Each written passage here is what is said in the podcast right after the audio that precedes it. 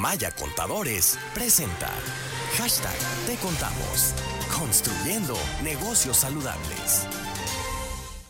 Vamos a saludar con mucho gusto a Luz Guzmán, como ya lo sabe, asesor fiscal y contador público de Maya Contadores. Antes que otra cosa, Luz, bienvenida, ¿cómo estás?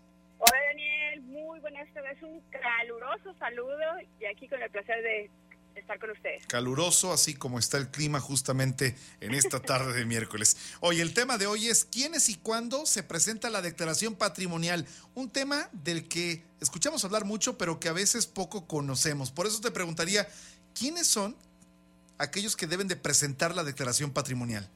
Claro que sí, todos los servidores públicos son los que están obligados a presentar la declaración patrimonial.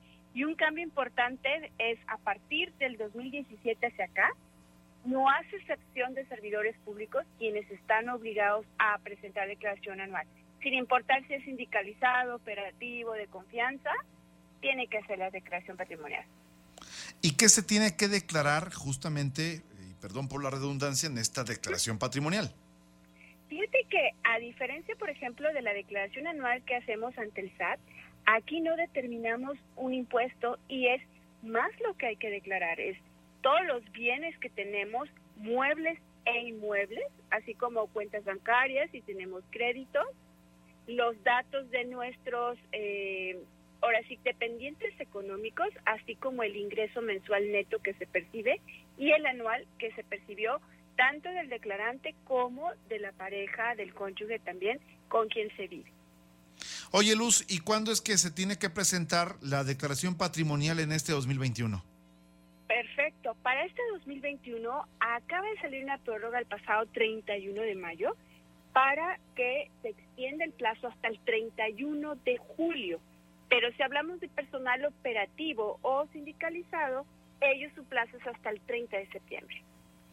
¿Y qué pasa si por alguna circunstancia no hago mi declaración patrimonial? ¿Esto trae algún tipo de consecuencia? Dada la dependencia donde se elabore, eh, ahí nos les pueden llegar a requerir y que justifique la causa por la cual no la presentó. Y aparte de la, eh, exhortación, los invitan a que en 30 días naturales presenten la declaración. En caso de, eh, ahora sí que de hacer caso omiso de esta exhortación, pueden ser relevados del cargo público que se tiene. Luz, como siempre, muchísimas gracias por toda la información que nos compartes, clarificas temas que a veces parecen complicados y los haces ver muy sencillos y como siempre te apreciamos por ello y por supuesto también te pedimos que nos digas las formas de contacto para estar por supuesto en comunicación tanto contigo como con todos nuestros amigos de Maya Contadores. Así es, todo el equipo los esperamos para poderles orientar a mayor profundidad y dudas particulares. Visiten nuestras redes sociales y a través del correo electrónico información arroba mayacontadores.com. Gracias, Luz. Un fuerte abrazo. Igualmente, otro para allá, que esté muy bien. Muy buenas tardes. En Maya Contadores, hacemos algo más que consultar. Le damos soluciones efectivas que garantizan el crecimiento y la seguridad de su negocio. Información arroba mayacontadores.com. En Maya Contadores hacemos algo más que consultar. Le damos soluciones efectivas que garantizan el crecimiento y la seguridad de su negocio. Proveemos servicios de asesoría, registro contable, nóminas, auditoría en las áreas financieras, contables y fiscales en cualquier giro de negocio de forma personalizada. Tome un paso decisivo y lleve a su empresa al siguiente nivel. Querétaro arroba mayacontadores.com.